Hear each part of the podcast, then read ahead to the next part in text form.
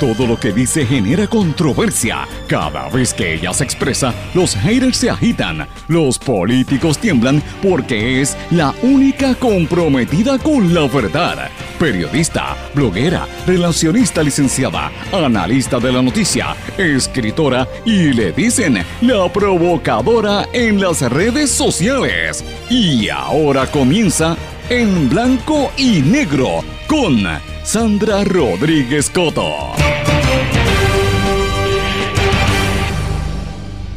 Bienvenidos a su programa en blanco y negro con Sandra para hoy martes 21 de enero del 2020. Le saluda Sandra Rodríguez Coto. Le doy la más cordial bienvenida a esta hora de comentario y análisis de los temas importantes para Puerto Rico y el resto del mundo, vistos desde la óptica de una mujer trabajadora que está con el oído en tierra y escuchando todo lo que ustedes nos dejan saber a través de las redes sociales, a través de llamadas telefónicas y en nuestras visitas a los distintos pueblos fuera del área metropolitana. Mis amigos, hoy tenemos un programa bien interesante, cargado de información y más que nada con el oído en tierra, con lo que ustedes están sintiendo y nos, están haciendo saber, lo están expresando a través de todas sus eh, comentarios. Y hoy comenzamos precisamente con este tema.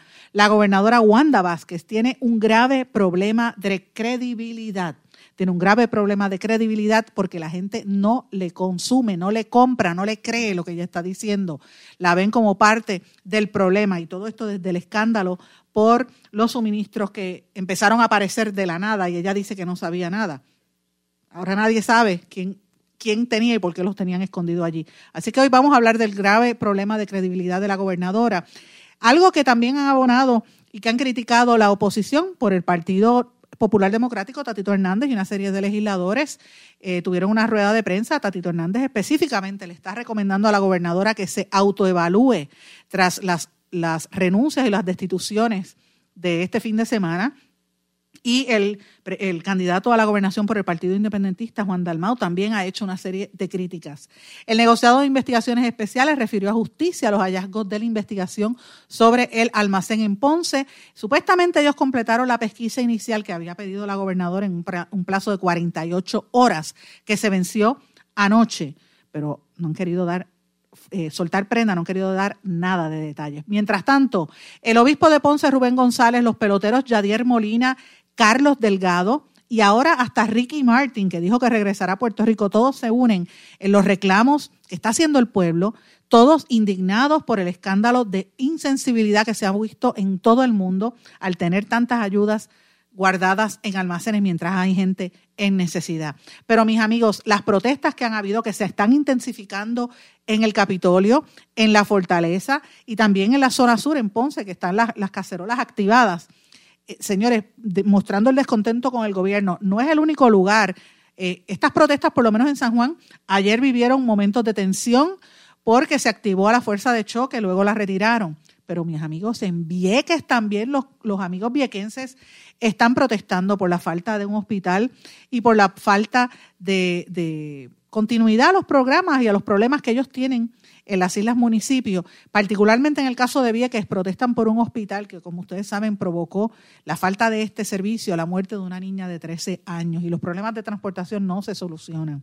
En noticias internacionales, hoy vamos a hablar de Estados Unidos, México y también de Venezuela. Y hoy no se pueden perder el segmento El Respiro. Vamos a hablar de lo que es el esfuerzo propio, la ayuda mutua. Vamos a hablar de un premio en Francia a una de las principales escritoras del país y vamos a hablar de lo que está haciendo una ex reina de belleza para ayudar a la gente en necesidad. Y tengo que decirlo, es mi prima, Alba Reyes, la ex Miss eh, Puerto Rico Universe. Vamos a hablar de lo que está haciendo Alba en el sur de Puerto Rico. Estas y otras noticias las puede escuchar hoy en blanco y negro con Sandra. Como siempre le digo, este programa se transmite por la red informativa de Puerto Rico y por la cadena WIAC. En la red informativa se transmite por las emisoras Éxitos 1530 AM desde Utuado, Adjuntas y esa región de la montaña. Ayuya, que si no lo menciono, se molestan. Cumbre 1470 AM desde Orocovis a toda la montaña, 106.3 FM. X61, que es el 610 AM desde Patillas, 94.3 FM, Salinas, Yabucoa, Maunabo.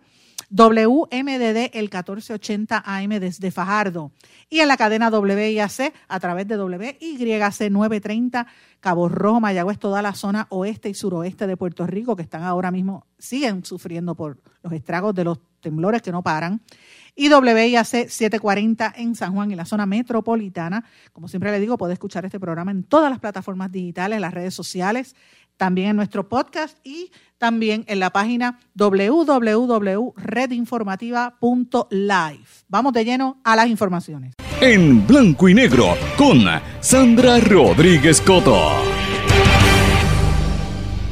Amigos, luego de estos titulares vamos de lleno a la discusión de los temas y tengo que comenzar diciendo algo para poner en contexto toda esta situación que enfrenta la gobernadora Wanda Vázquez. Y yo sé que en Fortaleza estén oyendo, escuchen esto. El tiempo es el mejor testigo, eso decía yo en horas de la tarde de ayer. Y quiero traerlo en contexto porque es importante que lo hablemos, mis amigos. Cuando el innombrable exgobernador Ricardo Rosselló y su combo de mozalbetes abrieron el infame Centro de Operaciones de Emergencia, el COE, que estaba allí en el Centro de Convenciones en, en Miramar, después como a, lo, como a la semana del paso del huracán María. Yo llegué hasta ese lugar junto al compañero periodista Jesús Rodríguez García. Que ustedes recordarán, nosotros íbamos en aquella cobertura especial que estábamos en la única cadena que estaba al aire en aquel momento, cuando todo colapsó. Nosotros llegamos, vimos, preguntamos, corroboramos y yo salí de allí, o sea, la indignación que yo sentía era una cosa terrible porque yo veía a todo el mundo allí tomando café, cogiendo aire acondicionado, mientras la gente afuera suplicando ayuda. Venían las viejitas, miren, por favor, yo lo perdí todo. Ah, llené una solicitud de FEMA por internet, pero es que si no hay internet, en una tableta. Y yo me puse frenética y vino la funcionaria de, de FEMA y tuvo que traer, traer un iPad que no funcionaba porque no, no había telecomunicaciones en aquel momento. Así que lo recuerdo como si fuera hoy.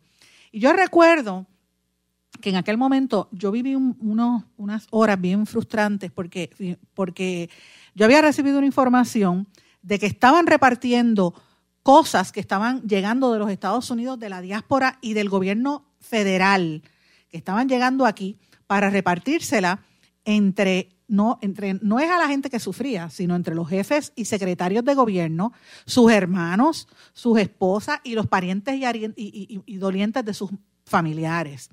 Y yo fui calladita, como mucha gente no sabe quién yo soy o, o por lo menos no me hacen caso, pues yo iba caminando por allí, por las esquinitas, y vi unas paletas llenas de cajas de agua, vi unas con generadores eléctricos, estaban en la parte de atrás del centro de convenciones, y eh, otras cosas, ¿verdad? Que yo vi en el, cuando se dieron cuenta que yo estaba observando, yo voy a sacar mi celular a retratar, empezaron a tirarle los toldos marrones, de hecho yo tengo esas fotos todavía, unos toldos marrones por encima para taparlo porque ellos no querían que se viera y vinieron unos militares y, yo creo que fue Ramón Rosario, el que era secretario de Asuntos Públicos, me parece que fue él o fue Elías Sánchez, uno de los dos, le dijo, mire, se tiene que ir. Hizo una un gesto y vinieron los militares a sacarme del lugar. Yo recuerdo que salí tan molesta que yo hasta lloré. Yo le decía a Jesús Rodríguez García, esto está, esto es terrible. Nos fuimos de allá a almorzar y yo decía, yo con ganas de darme un trago por, por el mal rato que había pasado, señor, y tengo que decirlo porque fue así. Yo me enteré que estaban llevándole esas cosas a los funcionarios y a los parientes de los secretarios de gobierno, que se estaban dando buena vida. De hecho, días después una colega me habló de que ellos iban y cogían la gasolina, ellos y sus nenes, mientras los funcionarios que estaban buscando para trabajar tenían que hacer horas de dos y tres, eh, filas de dos y tres horas para sacar gasolina, a veces hasta seis horas para conseguir gasolina para el carro. Pues como yo me sentía frustrada, lo dije al aire, pero no tenía manera de, de decirlo, fui a mi Facebook y lo puse en mi página de Facebook y mucha gente me empezó a insultar, colegas, periodistas, relacionistas y oficiales de prensa del gobierno empezaron a insultarme, se ofendieron. Hubo una que fue secretaria de la Fortaleza que me dijo, mira, tienes que aclarar quiénes son para que uno no se afecte porque yo no estoy ahí, bla, bla, bla. Yo no me inmuté, yo dije, miren, yo lo denuncié donde tenía que hacerlo en Facebook y en la radio porque las autoridades no me estaban haciendo caso. Y yo sabía que el tiempo me iba a dar la razón y así fue. En ese momento yo empecé la fiscalización que no le he terminado porque eh, yo veía que estaban siendo injustos con la gente en aquel momento en María. Y yo tengo que decirlo, y no me canso de decirlo, mis amigos, en ese preciso momento el gobierno de Roselló inició una campaña de descrédito hacia mi persona. Y empezó a atacarme en las redes sociales, a desacreditarme, y empezó a hablarle pestes de mí a los periodistas, muchos de los cuales, algunos están en estas emisoras, porque es la realidad, vamos a hablar las cosas como son y de frente me saludan, pero de espalda hablan peste. A mí no me importa, yo estaba haciendo mi trabajo y yo estaba viendo lo que estaba pasando y no me importa lo que piensen, porque a la hora de la verdad el periodista tiene que deberse al pueblo. Yo no estoy denunciando esto, quiero decirlo claramente, para hacerme la víctima. Yo lo estoy haciendo porque quiero demostrarles lo que yo vi, mis amigos. En aquel momento, cuando yo estaba fiscalizando, yo sabía que había gente que estaba enfermándose, que no recibía, que se estaba muriendo porque no recibía la diálisis, porque no recibía, eh, no tenía aire acondicionado, los viejitos muriéndose porque no habían ventiladores y toda esa tensión. Y el relajo que tenían con, la, con los muertos. Nosotros fuimos hasta eh, ciencia forense y el hedor de los cadáveres se sentía hasta afuera. Yo lo he dicho públicamente. Mucha gente murió. Mi amiga Aileen murió eh, que dejó a una hija huérfana. Estuvo tres meses allí en el Instituto de Ciencias Forense. Y yo sé que fueron 4.645 muertos o quizás más, a lo mejor nunca vamos a saber. Y lo más que me duele es que mientras eso pasaba, estaban esos almacenes llenos de cosas que se perdieron. Primero el amigo Jesús Rodríguez García los reveló de los vagones que estaban llenos de, de ayudas que se perdieron cuando aquí hubo gente que pasó hambre. Y ahora yo empiezo a ver que el tiempo da la razón. Hoy todavía estamos sufriendo, mucha gente en todo Puerto Rico sufre, sobre todo los pueblos del sur y de la montaña, sufren porque los terremotos y los temblores no han parado desde el 28 de diciembre. La gente está en casetas de campaña, mis amigos. Y entonces vemos esos almacenes llenos de suministros, se repite la historia. Hay alcaldes, hay jefes de agencia, hay oficiales de prensa, hay ayudantes de alcaldes, de legisladores, gente hasta en la fortaleza que sabía esto. No mientan, el país lo sabe. Digan la verdad. Esto llora ante los ojos de Dios, es indignante.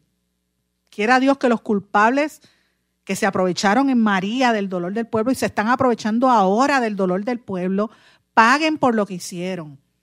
Esto no puede quedarse de manera impune. Por eso es la, indignación que tienen toda la gente en Puerto Rico. El compañero y amigo Benjamín Torres Gotay del Nuevo Día publicó una columna en el día de ayer que la tituló Wanda Vázquez hablándole a la pared, que yo les recomiendo que la lean. Él está hablando del problema que tiene Wanda Vázquez porque nadie le cree. Por eso es que la gente sabe, saben que ella no tiene que ver con eso, saben que ella fue parte del problema. Saben que los despidos ayer eh, y el domingo, perdón, de la familia y de vivienda fue para apagar fuego, para tratar de desviar. Y yo no estoy diciendo que no tenía que despedirlo. Por lo menos a mí me consta que la secretaria de la, de la familia era Glorimar Andújar, una inepta y dejó morir gente aquí. Yo lo digo y me reafirmo.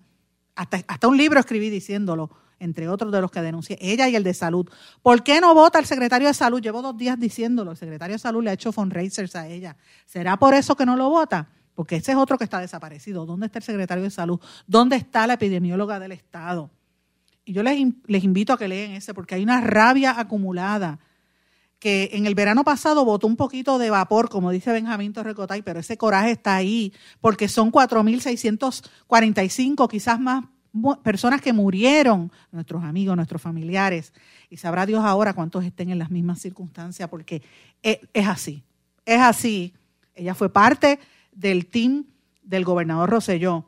Ella se negó a investigar los casos de corrupción y esta servidora en este programa fue que lo revelamos. Usted no podemos olvidar que aquí fue de donde salió originalmente la noticia, luego la, publicamos en el blog y después salió en todo el país, pero fue en este programa, en esta emisora que usted está escuchando, cuando nosotros leímos ese, ese texto entre Wanda Vázquez y Raúl Maldonado, donde ella se negaba a investigar los vagones. Si ella no se quería investigar, ¿Qué seguridad tiene el pueblo de que se va a investigar ahora? Por eso es que el coraje es grande. Eh, y el portavoz de la delegación del Partido Popular, eh, Tatito Hernández, en la Cámara, hizo unas declaraciones que a mí me parece importante. Yo les he mencionado que la oposición ha estado callada, ¿verdad? Lo he dicho muchas veces. Tatito Hernández es una de las excepciones y, y el presidente del Partido Popular también, que siempre de vez en cuando salen. Y creo que también la prensa no le presta demasiada atención por, el silencio, ¿verdad? Pero Tatito Hernández siempre ha estado ahí. Y él dijo una cosa muy certera. Él, dice que la gobernadora se tiene que autoevaluar porque es bochornoso el desempeño que ha tenido desde el día, desde el domingo, desde que empezó todo, el, día que empezaron a despedir a la, a la, gente. Ella dijo que iba a referir al NIE, eh, que iba a referir, eh, eh, iba a pedir una investigación de lo que pasó Y el NIE anunció que esto se refirió a la, División de Integridad Pública de Justicia, la investigación relacionada al manejo del, del, almacén de Ponce. Pero yo lo que quiero saber es si ese referido del NIE va a incluir también al actual secretario de Estado que tenía que ver con eso, porque no me puede venir a decir Román que no sabía nada, que su familia es de Yauco. Mire, yo sé que su familia es de Yauco, yo no estoy eh, descartando el dolor que puedan tener, todo lo contrario. Yo estoy diciendo que asuma la realidad porque usted no llegó ayer, usted llevaba tiempo en el gobierno, usted se supone que supiera lo que estaba pasando. Y hay que, hay que plantearle esas preguntas directas a ellos. No se dejen manejar. Y la misma Wanda Vázquez tiene que saber lo que estaba ocurriendo allí. Así que esto es importante, mis amigos. Y como dije, mucha gente se ha unido al reclamo de cuestionamientos y de, y de de, de preguntas a lo que está ocurriendo. Uno de los que se unió, eh, y quiero que lo escuchen, fue el obispo de Ponce, González, que me parece que fue contundente lo que dijo, porque él habla también, él reconoce el coraje que hay, porque hay coraje, hay indignación. Y eso es uno de los, de los asuntos que vamos a tener que lidiar, porque ese coraje se está manifestando en las protestas. Y lo vimos en las protestas, hay coraje y el coraje viene de la frustración, porque la gente se cansa de que mientan. Aquí no se, no se ha aglutinado las fuerzas políticas como ocurría en los 50 y los 40, todavía no lo está, pero estamos a punto la gente de que, algo pase, esa es mi preocupación. Y yo coincido con lo que dice el obispo eh, de Ponce. Escuchen parte de lo que dice el Monseñor González. Espero que se tome la acción pertinente. Quedé en shock y yo me preguntaba a mí mismo cómo es posible que habiendo tanta necesidad entonces, teniendo los recursos, no se distribuyeron como debían de haberse hecho. Eso clama al cielo y yo creo que eh, las oficinas pertinentes, los servidores públicos pertinentes deben tomar acción y exigir una respuesta clara para que esta situación no se vuelva a, no se vuelva a, ocurrir, no pueda realizar. Realmente hay una indignación muy grande y esto crea pues animosidad, agresividad. Ahora nos toca, además de trabajar con una violencia podríamos decir, el descaro, una violencia de que cómo es posible, no, no cabe en cabeza humana, ¿verdad? Así fríamente calculado, pero nos toca trabajar con esto y ahora tenemos que amansar, no amansar, canalizar estas energías de agresividad que algunos hermanos y hermanas con conciencia pues han manifestado. Impacta, clama al cielo y yo espero que se tome la acción pertinente. Fuertes palabras que dijo y él tiene toda la razón. Esto es parte del problema que van a enfrentar ahora los religiosos de este país, los psicólogos, mucha gente, trabajadores de verdad de, la conducta humana, pero particularmente los líderes religiosos de este país que están atendiendo esta emergencia. Tienen que hacer un llamado al sosiego, nosotros en los medios también. Y yo eh, he sido muy dura y muy crítica de la gobernadora y lo seguiré siendo cuando lo esté haciendo mal. Y quiero cuestionarle de frente a ella estas cosas. Pero yo bajo ningún concepto toleraré la violencia, mi amigo. Y tenemos que bajar un poco la diapasón. Yo sé que hay frustración cuando tú lo pierdes todo y cuando se te ríen en la cara, como, como hizo mucha gente del gobierno al saber que habían estos, estos eh, almacenes. Miren, el alcalde de mi pueblo, Guaynabo, dice que no sabía nada, que había un almacén. Ajá. Y, y, la de Ponce tampoco, cuando todos los demás alcaldes sabían que había unos, o es que preguntaron, a mí me consta que la alcaldesa de Ponce tuvo tres semanas buscando ayuda, eso yo sé porque yo lo viví, la fui a ver y cubrí esa noticia en aquel momento después del huracán María, pero de allá para acá que tú me digas que no sabe que habían unos almacenes cuando, cuando todo el mundo sabe que FEMA los anunció. La gobernadora misma firmó los documentos, así que eh, eh, esa mentira en la cara de uno, pues es lo que la gente le molesta. Y creo que los líderes religiosos e incluso los medios vamos a tener que tratar de ayudar para evitar que se dé una tragedia, porque cualquier persona frustrada puede perder los estribos y es la realidad. Cuando tú lo pierdes todo, perdiste tu casa, se, te destruyó tu casa y estás pasando hambre y tú ves que hay un, que hay, se está perdiendo la ayuda, el coraje es grande, el coraje es bien grande. Así que, como les dije, mucha gente se ha unido. Yadier Molina, el pelotero, que nunca había entrado en política, lleva varios días haciendo comentarios. Carlos Delgado, me da una pena porque Carlos es un hombre que siempre ha sido, los que lo conocemos, una persona bien este, ecuánime, pero ciertamente dijo algo bien real. Él dijo que, que era vergonzosa la conferencia de prensa de la gobernadora tratando de, de, negar que supiera de esa existencia de estos vagones y de estas cosas.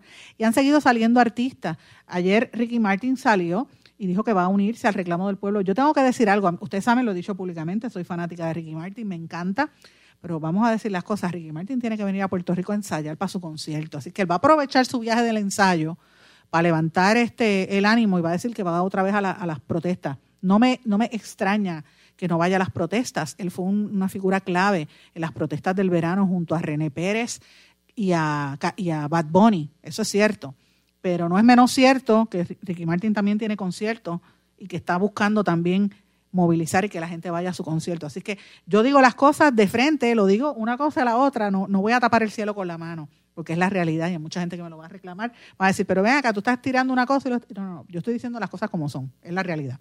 Así que esto, esto es importante. Mientras tanto, siguen las protestas. En, el día de ayer y hoy van a seguir las protestas. Ayer fue bastante caldeado. Eh, llegaron los miembros de la fuerza de choque allí frente a Fortaleza. Después se movilizaron al Capitolio, después volvieron. Fue una cosa, a mí me recordó el verano y el hashtag es Wanda renuncia. Imagínate, ya eso está saliendo a nivel internacional. Eh, conversaba yo cibernéticamente ayer con el periodista David Becknott. Yo he hablado con David todos estos días. David está él regresa a Puerto Rico esta semana, pero David ha estado cubriendo constantemente a través de, las redes sociales, de sus redes sociales, y ha entrevistado a todo el mundo y ciertamente está muy consciente de que eso está ahí, esa sensación está ahí. Así que hay que estar pendiente. Pero bueno, hay otras cosas ocurriendo que me parece que son importantes que no quiero dejar pasar inadvertido. Hemos hablado del PPD, hemos hablado del PNP. Eh, hemos hablado un poquito del PIB porque no, no, no le entré en detalle, pero el PIB este, fue uno de los que se opuso, ¿verdad? Juan Dalmau hizo unas expresiones, me parece que a mí muy contundentes, y siendo un haciendo un llamado a que se investigue todo este proceso y que se cree una comisión independiente, y me parece muy bien. Ahora, tengo que hablar del movimiento Victoria Ciudadana, que es el que me faltaba en esta discusión, y en esto quiero mencionar que eh, se dio a conocer el lanzamiento de la candidatura de la abogada Eva Prados, que se está postulando para el precinto 3 de San Juan. Eva Prados ha estado en este programa, ustedes la recordarán porque ella era la porta, es portavoz del comité, el Frente eh, Amplio para la Auditoría de la Deuda y ha estado promoviendo desde el principio que se haga una, auditoría de la deuda. Ese distrito lo está representando un PNP, Juan Oscar Morales, así que habrá que ver si ella se puede posicionar y llegar a, a ese espacio. Hemos visto muchas mujeres adentrándose en la política y eso es positivo.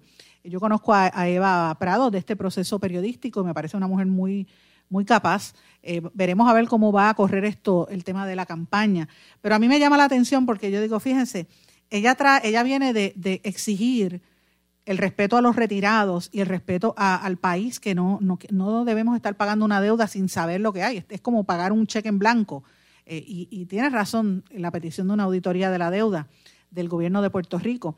Eh, y yo me pongo a pensar, si el pueblo de Puerto Rico ha reaccionado, ha reaccionado de esta manera, porque encontramos o se dio a conocer lo de los vagones, y perdón, lo de los vagones primero y luego lo de los eh, almacenes llenos de mercancías para damnificados. Imagínense si se hace una auditoría de la deuda y empiezan a, a, salir todos esos chichones de quiénes fueron los que endeudaron este país y cómo. Y la gente se empieza a enterar en qué fue que se gastó ese dinero. Ahí sí que yo les voy a hacer un cuento y esto va a ser, eso sí que sería el acabose en este país. Y yo creo que por esa razón, entre muchas otras, la Junta de Control Fiscal se la ha sentado encima y el mismo gobierno y los mismos bonistas que se pusieron de acuerdo para que nunca sepamos y no se, no se audite la deuda. Y va a estar pagándola a usted, sus hijos, sus nietos y posiblemente sus bisnietos. Una deuda que sabrá Dios cuáles fueron los gobernadores que incurrieron en ella. Vamos a una una pausa y regresamos enseguida. No se retiren, el análisis y la controversia continúa en breve, en blanco y negro, con Sandra Rodríguez Coto.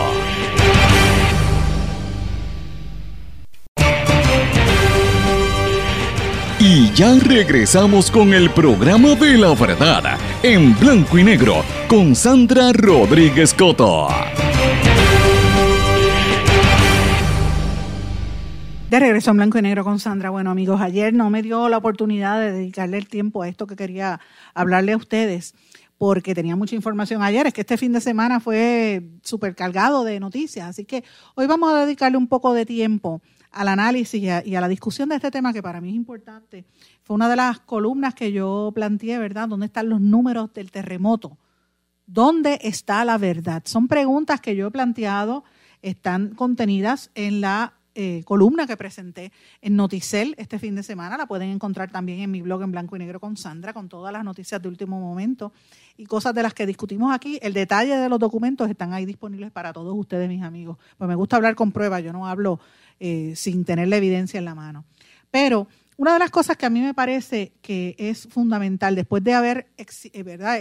experimentado lo que vimos todo Puerto Rico este fin de semana, cuando este señor, el León eh, Valiente, creo que le dicen a él, el que él tiene este personaje en, la, las redes sociales y, en, más que nada en el área sur, que cubre todas estas incidencias de noticias de lo que está ocurriendo en el sur de Puerto Rico, eh, todo, todo el mundo vio lo que él transmitió en, vivo, ¿verdad? Por de hecho, yo lo estuve viendo en, Facebook, mucha gente lo vio después.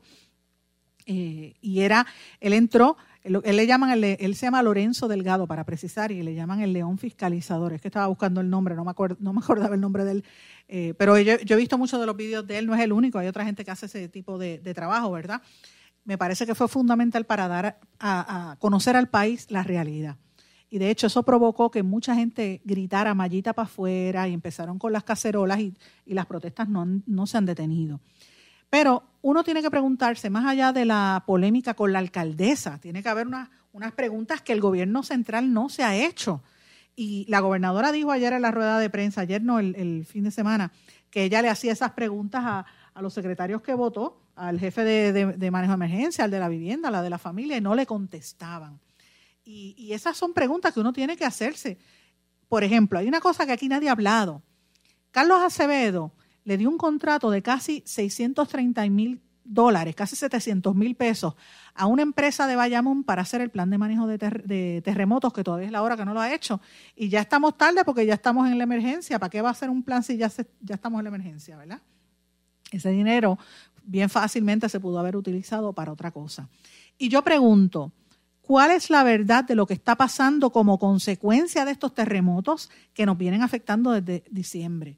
¿Cómo nosotros vamos a hablar de planes a mediano y largo plazo para ayudar a la gente, para encaminar al país y a los enderezar a los municipios que están afectados si no tenemos información? O sea, ¿de qué estamos hablando? No, hay data específica ni cuantitativa para nosotros poder sacar una información veraz y todo es especulación. Sí hay gente sufriendo. Ay, no sabemos. Miren, en Puerto Rico hay 3.4 millones de habitantes según los datos más recientes del censo, que ahora mismo se supone que el censo esté haciendo encuestas y yo me pregunto si este terremoto y lo que está pasando con los desplazados va a ser contabilizado en las cifras del censo, del censo del 2020. nadie que yo sepa ha contestado esa pregunta y yo la planteé y no la han contestado. De los 3.4 millones de habitantes en Puerto Rico, yo supongo que en esos pueblos de abajo del sur, Ponce, Guayanilla, Peñuelas, eh, Yauco, eh, eh, me parece a mí que debe haber un cuarto de millón de personas. La pregunta es, de todos esos que están allá abajo, ¿cuántos perdieron todo? ¿Cuántos lo perdieron todo? ¿Cuántos están en una situación grave? Mire, no sabemos.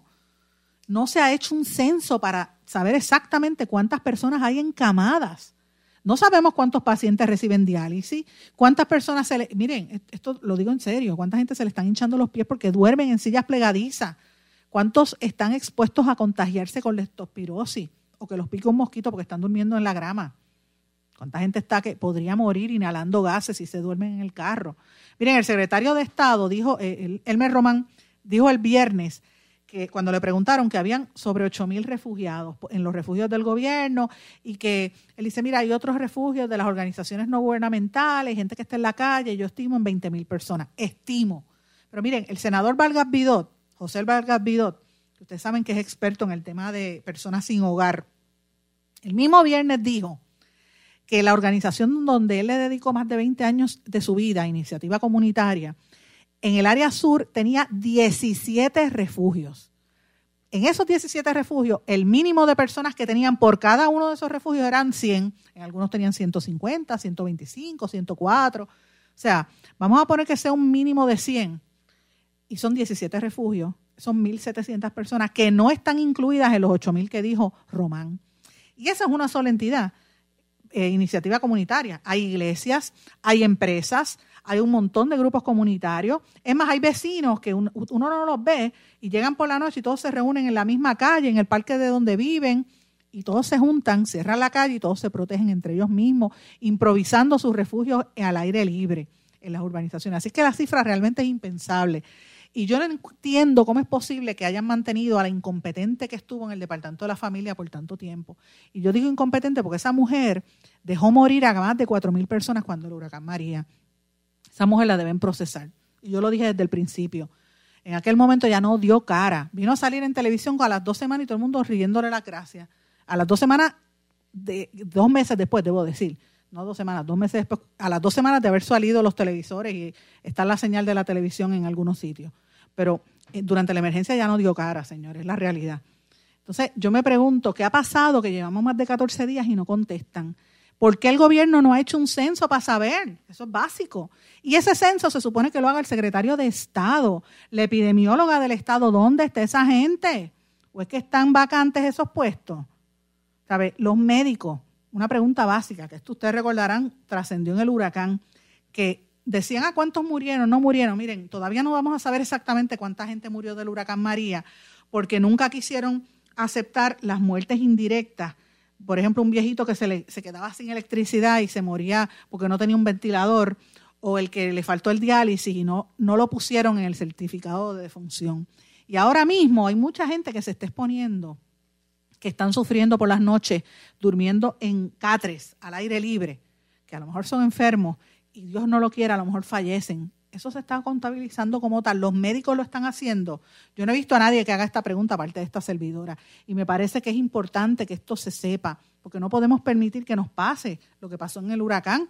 ¿qué, qué, pasa? ¿Que no aprendieron la lección? ¿Sabe? Y, y, le tengo que decir algo. Yo digo las cosas como son. Y le guste a quien no le guste. Yo a Rosselló lo critiqué muchísimo. Este es el gobierno de Rosselló, no lo podemos olvidar, aunque Wanda Vázquez esté dando cara, sigue siendo el gobierno de Rosselló, porque son todos los mismos, con excepción de algunos que ya cambiado, pero todos los demás son los mismos. Rosselló antes de irse, él hizo una orden ejecutiva donde él afirmó donde él obligaba a que se dijera quiénes eran las personas vulnerables, o sea, más o menos un censo, ¿verdad? Que se supera dónde estaban los pacientes de diálisis, los viejitos, para en caso de una emergencia tener una idea. Eso la pregunta es, ¿eso se llegó a hacer o no se hizo? Yo no sé, nadie ha hecho esa pregunta. Ese registro de personas vulnerables, después de María, yo no sé si se hizo. Así que hay unos temas que para mí son importantes.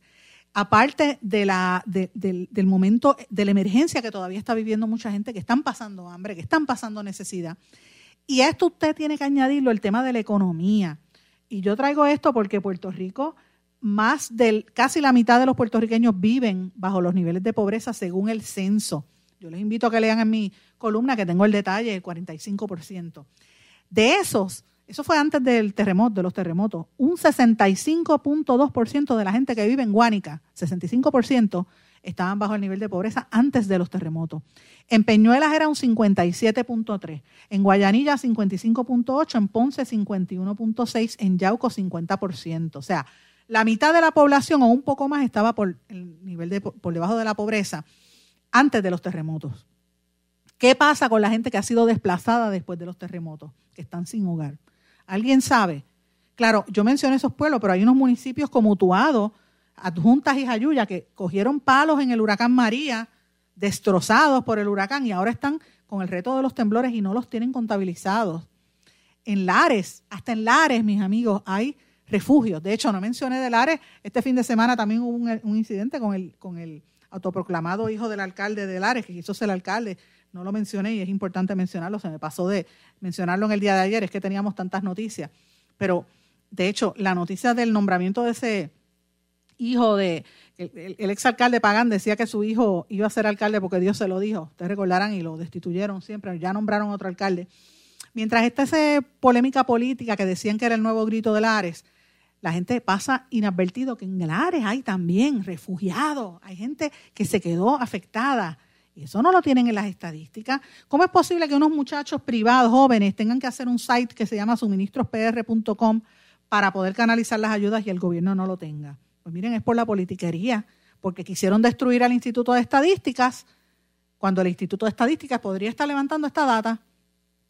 ¿Qué pasa que no lo hacen? Entonces yo planteé una serie de preguntas importantes que no lo han hecho. ¿Cuántos puertorriqueños se afectaron directamente por los terremotos? Yo quiero saber la cantidad. ¿Cuántos han muerto porque alguna condición se agravó? ¿Cuántos médicos están preguntando a, las enfermedades para ponerle los certificados de defunción? ¿Cuántos enfermos hay como consecuencia de los terremotos? ¿Cuántos son envejecientes encamados vulnerables? ¿Cuántos pacientes están de diálisis que no tienen su servicio? ¿Cuántos niños hay sin escuela? ¿A cuántos los han movido a otras áreas? ¿Cuánta gente se ha movido? ¿Ustedes tienen una idea de cómo ese movimiento poblacional afecta a los pueblos? ¿Cuántas madres solteras hay? El otro día me hablaban de una, muchacha que, le decía, por una abuela criando a los nietos, le decía, por favor, déjame dormir dos horas, vélame los nenes, le decía, en lo que podía descansar. ¿Cuántos maestros están desplazados? Es más, los policías de este país son todos de, de la montaña y del sur. ¿Cuántos policías que están asignados al área metropolitana se afectaron por estos terremotos? ¿Alguien ha dicho algo? Janel, ¿ha dicho algo? Yo no he escuchado nada. ¿Dónde están los refugios que no son del gobierno? ¿Cuánta gente está sin hogar? ¿quién, ¿cuántos perdieron todo? ¿O cuántos perdieron una parte? ¿Cuántas casas se pueden salvar? ¿Qué está haciendo el gobierno y los planes médicos para atender a la gente que perdieron sus citas médicas? Los médicos que han perdido sus oficinas. Están analizando la tasa del desempleo. Los negocios. ¿Cuántos negocios están abiertos? ¿Cuántos restaurantes están abiertos? ¿Cuántos están cerrados por región? ¿Cuántos se pueden reparar? ¿Cuál es el impacto económico por región? Señores, estas son preguntas serias que yo estoy planteando y me parece que no podemos dejarlas pasar. Son preguntas que nos están contestando, mis amigos, y son cosas serias que nos hablan sobre el futuro de este país y que yo veo que el gobierno no las está planteando. Así que yo las dejo sobre el tintero, que nos hablemos, que nos analicemos y yo exijo que el gobierno, y hay que, no podemos bajar la guardia, y la oposición que está callada, con excepción de Tatito Hernández, que siempre es el, único que yo lo oigo hablando por ahí, y, a Yossi, el presidente del Partido Popular, los demás no existen. Los demás no existen, bueno, Carmen Yulín en San Juan, pero el Partido Popular debería estar exigiendo esta contestación de estas preguntas o, de, o son cómplices con el silencio. O sea, es la pregunta, ¿dónde están los populares? Porque en esos pueblos hay alcaldes populares y muchos populares sufriendo también. ¿Dónde están los independentistas? Yo he visto dos o tres tweets, pero no he visto una conferencia de prensa ni una denuncia contundente del Partido Independentista. Alexandra Lúgaro ha dicho algo. Es más, Eliezer Molina, sé que estuvo en la fiesta de la calle San Sebastián buscando endosos y sé que estuvo en Ponce, he estado en el sur. Pero ¿dónde están públicamente exigiendo esta información? Yo lo dejo para que ustedes lo analicen. Vamos a una pausa y regresamos enseguida. No se retiren, el análisis y la controversia continúa en breve, en blanco y negro, con Sandra Rodríguez Coto.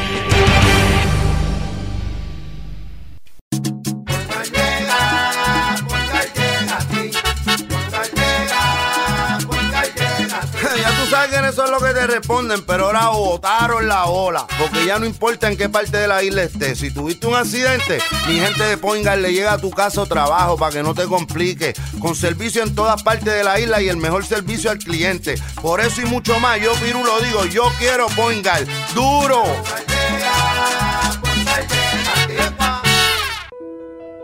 ¿Sabemos cuántas personas murieron de verdad durante el huracán María? A usted lo escucharon en el momento de mayor desesperación. ¿Todavía siente aquellas noches a oscuras y de incertidumbre? ¿Qué pasó mientras los vientos azotaban y luego en aquellos días y semanas después cuando no había sistema de comunicaciones? Reviva cada minuto con una narrativa real sobre lo que pasó en la bitácora de una transmisión radial, catalogado como uno de los mejores libros del año 2018 por la crítica literaria. Es una lectura necesaria porque no podemos olvidar nuestra historia para que esta no se repita. Bitácora de una transmisión radial, disponible en las principales librerías a través de todo Puerto Rico y en la internet lo consigue en Amazon, en libros787.com y en travaliseditores.com, publicado por Travalis Editores. Quítese el dolor de cabeza con sus obligaciones de contabilidad con los servicios que presta Villalba y Villalba Company, directo, personal y con sensibilidad humana. Lo que se busca en un verdadero asesor de contabilidad para todo tipo de servicios servicio de contabilidad, pago de IBU, pago de nómina, informes trimestrales y anuales y otros. Ofrecen servicio directo personalizado. Villalba y Villalba Company. Para orientaciones, su teléfono el 939-336-5774.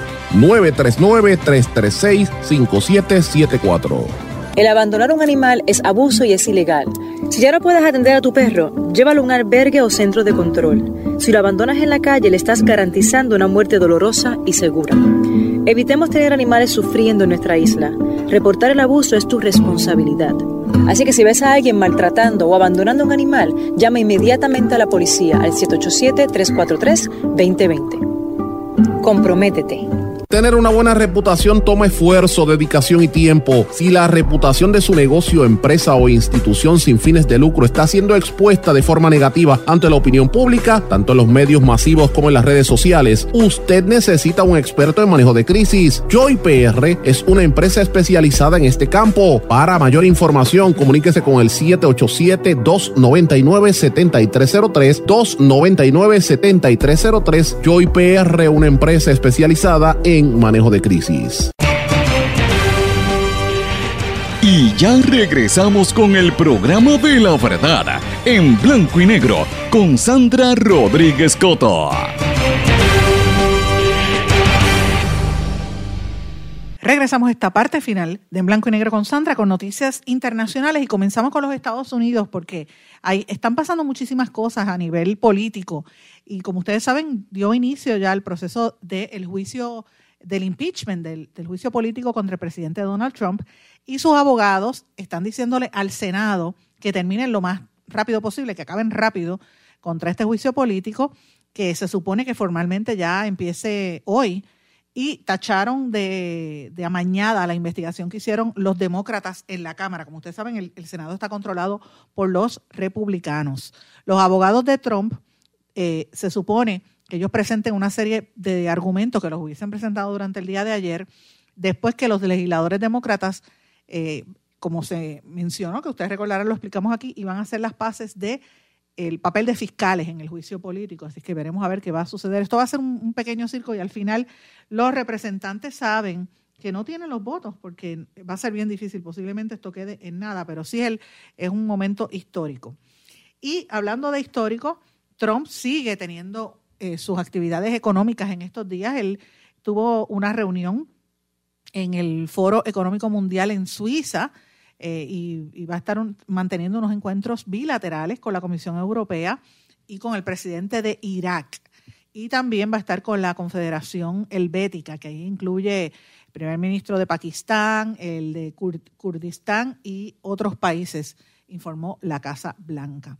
Y en América, eh, volviendo ahora a América Latina, nos quedamos en América del Norte, vamos a hablar de México. Sigue la tensión y la incertidumbre, porque ustedes saben que lo hemos estado diciendo hace varios días que hay una, eh, volvieron otra vez las caravanas de migrantes de, que vienen de, Honduras y de Centroamérica, van, van hacia, hacia México y por ahí con el, objetivo de llegar a los Estados Unidos y la tensión y la incertidumbre estaba, eh, ya se está sintiendo por esta caravana de migrantes de México muchos suramericanos que ya cruzaron un río, el Suchiate, a pesar de la presencia de la Guardia Nacional Mexicana, eh, que trató de lograr un diálogo con el Instituto Nacional de, Migrantes para detenerlos, pero ellos siguieron hacia adelante y ellos están en el estado suroriental de Chiapas, que ustedes recordarán que en Chiapas hubo eh, mucha polémica militar eh, por años, ¿verdad? Y ellos están tratando de detener sobre 5.000 migrantes, que como dije, vienen, en su mayoría vienen de Honduras, pero también vienen de, de Nicaragua, de Guatemala y del Salvador. Hace unos meses atrás, algunos de estos inmigrantes los golpearon, les echaron pepper spray, fue una situación bien, bien terrible. Y eso llegando a México, deja que lleguen a Estados Unidos, que va a ser mucho peor. Hablando de América Latina, tengo que hablar definitivamente de lo que está pasando en Venezuela. Guaidó, después que le, lo tienen como un cero a la izquierda en Venezuela, eh, anunció que va a estar viajando a Europa para buscar mayor presión internacional en contra de Maduro. Maduro, de hecho, estuvo en estos días en, Colombia, pero, pero Guaidó, eh, que sigue siendo todavía presidente de la Asamblea Nacional, dijo que va a estar viajando a Londres y a Bruselas como parte de la estrategia internacional para presionar a, a lo que él calificó como la dictadura de Nicolás Maduro y es parte de la conferencia hemisférica de lucha contra el terrorismo que se está llevando a cabo en esa región de Sudamérica. Pero bueno, amigos, yo quiero dedicar esta parte final del programa, voy a hablar un poquito al segmento que yo le llamo el respiro, que a veces me he dado cuenta que como son tan bonitas las noticias y noticias importantes que a veces no se destacan, a veces le doy todo el segmento del último segmento del programa porque vale la pena.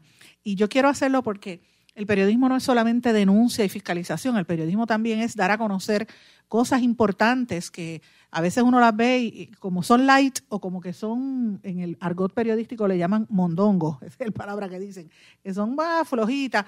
Mira, a la gente le gusta ver estas noticias y, y a mí me parece que son fundamentales. Así que siempre que tenga algún, alguna información que usted quiera que yo comparta en este espacio, siempre le digo, usted me puede escribir a través de mis redes sociales eh, preferiblemente en Facebook, en Sandra Rodríguez Coto, o en Instagram, SRC Sandra, que yo siempre trato eh, de prestarle atención. Aquí hay una que a mí me llama mucho la atención. En las redes sociales llevamos varios días viendo mensajes de eh, agricultores y personas que están diciendo, mira, vamos a tratar de rescatar la, lo que ha pasado en las fincas agrícolas y toda la cosecha de, de esta temporada que se va a perder por la cuestión de los terremotos y porque la gente está con la crisis que viven. Pues miren, más de un centenar de puertorriqueños fueron a salvar cosechas del sur de la isla. Esto lo dio a conocer eh, una serie de, agricultores y esto lo hizo después de que el secretario de Agricultura, Carlos Flores, hiciera este, esta, este llamado y él lo estuvo celebrando públicamente y dijo que muchos han bajado a las fincas agrícolas a, a apoyar a los sobre todo en aquellas producciones que no se han visto tan afectadas por la actividad sísmica. Él hizo también un llamado a que más personas pues vengan y que aporten, ¿verdad? Y, que también que se restablezca el trabajo de la gente que está ahora mismo en muchos refugios por, porque perdieron su casa, pues que vuelvan a trabajar. Dice que en dos días los agricultores reclutaron toda la mano de obra que necesitaban para realizar las cosechas de tomates, pimientos, calabaza, cebolla, plátano y guineo. Así que esto es bien bueno. Eh, la finca bananera Pagán de Yauco están buscando trabajadores y, y pueden llamar al 787 309-5642. 787-309-5642. Esto lo dio a conocer el secretario de Agricultura. También dijo que van a estar dándole transportación desde los campamentos de Yauco y Guánica a la gente que quiera trabajar y que se le va a dar un salario mínimo de 7.25 la hora con beneficios, ¿verdad? Y también esto no va a afectarle sus ingresos del programa del PAN además de Yauco y Guánica, están buscando que se implemente este programa también en los municipios de Peñuelas, Guanadías y Sabana Grande. Así que esto es una noticia sumamente positiva que yo quiero destacarla porque hace falta más colaboración para que pues esta cosecha no se pierda y que se le dé la mano a toda la gente que lo perdió todo. Porque señores, cuando uno pierde la casa, lo pierde todo, es una sensación horrible. Ayer yo conversaba con mi papá de cómo había sido eh, ¿cómo es uno encontrarse que lo perdiste todo de momento? A él le pasó cuando era joven, eh, casi dos años antes de yo haber nacido, él eh, estaba de novio con mami y llegó a su casa y la casa se le quemó. En donde mi papá vivía, se quemaron 28 casas, me estaba contando. De hecho, yo hasta lo grabé porque quiero escribir esa crónica, porque esas cosas se pierden con el tiempo y me parece es importante cómo ¿Cómo fue la sensación de tú estar trabajando y regresar y de momento ver que te quedaste con la ropa que tenías puesta? Pues miren, mucha gente en el área sur de Puerto Rico, en el sur, en el oeste, e incluso muchos pueblos de la montaña están pasando esa misma situación ahora. Lo pasamos en María, pero ahora es peor porque esto continúa, sigue temblando y la gente vive con mucha tensión. Pero dentro de todo eso, ¿verdad? De esa desesperación, en el caso de mi padre fue un fuego, pero esto ahora es el terremoto, ¿verdad? Eh, e, esa desesperación eh, hay siempre algún rayito de esperanza, que es lo que te hace una sonrisa en la cara. Cuando hablaba yo ayer con papi, papi me decía que fue la Cruz Roja que los ayudó. También me habló de, que en aquel momento Ferré, el, que era gobernador, don Luis Ferré, llevó cemento y doña Fela, que era popular, también los ayudó. Mira, mira qué cosa, pues ellos vivían en San Juan. Así que de estas, de estas historias, y él narrándolo se sonreía. Y a mí me dio esa misma sensación cuando vi esta noticia de la ex reina de belleza, Alba Reyes. Y yo quiero decir de entrada que yo estoy diciendo esto porque es un trabajo bueno que hizo Alba, no quiero que mencione, lo, voy a decir, Alba y yo somos primas, eh, su padre eh, es primo hermano de mi mamá, así que yo conozco eh, a esa familia, los, los aprecio muchísimo por el lado de los cotos, de esa familia mía, así que yo conozco lo que Alba, desde que fue reina de belleza, eh, ha, luchado a través de su vida. Y el compromiso que tiene de tratar de ayudar a este país. Pues miren, usted sabe lo que hizo Alba Reyes, empezó a buscar cómo ayudar a la gente. Ya lo hizo en el huracán María también, yo recuerdo haber conversado con ella varias veces. Y entre las cosas que ha hecho esta mi ex, finalista de Miss Universe, ella fue segunda finalista en el año 2004, ella empezó a llegar eh, suministros. Y una de las cosas que hizo, eh, ustedes recordarán que, como dije, en el huracán María ya vino de, de, California y estuvo ayudando a gente, pero en esta ocasión llegó hasta Guayanilla y el proyecto de ella era apoyar a la doctora Anit Santos, que es una doctora que perdió su oficina y a la misma vez su casa, lo perdió todo con el terremoto del pasado 7 de enero. Pero a pesar de haber perdido su casa y su, y su oficina, está atendiendo gratuitamente a toda la gente. Ella es una, una, doctora que perdió su, su, su consultorio y lo improvisó entre carpas y ha seguido trabajando. Pues Alba está narrando a través de su red de Instagram que logró conseguir el, el apoyo, Maderas 3C y otra serie de, de, personas que le apoyaron. De hecho, Maderas 13 está otro primo nuestro, pero este es primo hermano mío, es primo segundo de Alba, es, William, que entre todos eh, aportaron para darle las maderas y reconstruirle por lo menos una casa a esta doctora Enid Santos de, Guayanilla. Así que esto es una noticia muy bonita que yo quiero destacarla, eh, porque así como esta son cientos de ejemplos de gente que ha venido desinteresadamente y lo da a conocer sencillamente para que los que aportaron los materiales sepan que la ayuda llegó.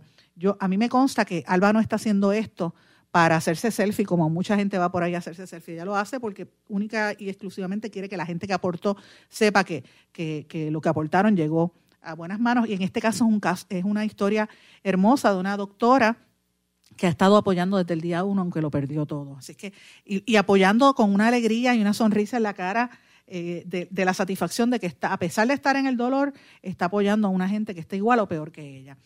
Y el tercer tema que quería traerles hoy, les dije que tenía varios temas buenos para terminar el programa. Este es de mi amiga Mayra Santos Febre. Ustedes saben que ha estado aquí muchísimas veces en este programa, es mi mentora, es la que me ha hecho escribir y somos amigas hace 25 años. Pues miren, mi amiga Mayra acaba, ustedes saben que es una gran escritora puertorriqueña, novelista, poeta. Ella acaba de ganar un prestigioso galardón por la novela La amante de Gardel, un premio que ganó a nivel literario en Francia. Sus novelas y sus libros, los libros de Mayra, han sido eh, traducidos a múltiples idiomas. Yo creo que es una de las autoras puertorriqueñas que más ha tenido traducciones en inglés, portugués, italiano, alemán, francés, eh, creo que chino también. Eh, una serie de, por supuesto al inglés, muchas, muchas de sus obras. Así que en esta ocasión Mayra llevó, se llevó el premio de la Academia Nacional de Farmacia eh, por la novela de, El amante de Gardel, porque utiliza el tema de la farmacia. Yo les recomiendo a los que estén con, los que estén ahora mismo sin hacer nada, o que están eh, descansando, o que pues no tienen, tienen tiempo disponible porque están en un refugio. Mire, a veces lo mejor es póngase a leer y eso los ayuda a transportarse en otra realidad y usted va a tener una mejor eh, visión del mundo. Y esta es una manera eh, buena de hacerlo. Yo les recomiendo que lo vean y la lean, La amante de Gardel, que acaba de ganar este premio internacional y de nuevo poniendo a Puerto Rico en alto a nivel mundial, eh, que es este, este tipo de cosas que son las que nos enaltecen el corazón. Con esto, mis amigos, termino el programa por hoy y no sin antes decirles a todos que gracias por su sintonía. Si usted quiere le pido que me escriba, yo voy a tratar de contestarle lo antes posible. Y siempre le digo, conéctese, comparta mis, páginas de Facebook, Sandra Rodríguez Coto, Twitter, SRC Sandra, y en Instagram, que también es SRC Sandra, usted va a ver que yo voy a estar todo el día constantemente eh, dando a conocer información distinta. Así que les agradezco su sintonía, compártalo y será hasta mañana en blanco y negro con Sandra. ¿Se quedó con ganas de más? Busque a Sandra Rodríguez Coto en las redes sociales o acceda a en blanco y porque a la hora de decir la verdad solo hay una persona en la cual se puede confiar. Sandra Rodríguez Coto en blanco y negro.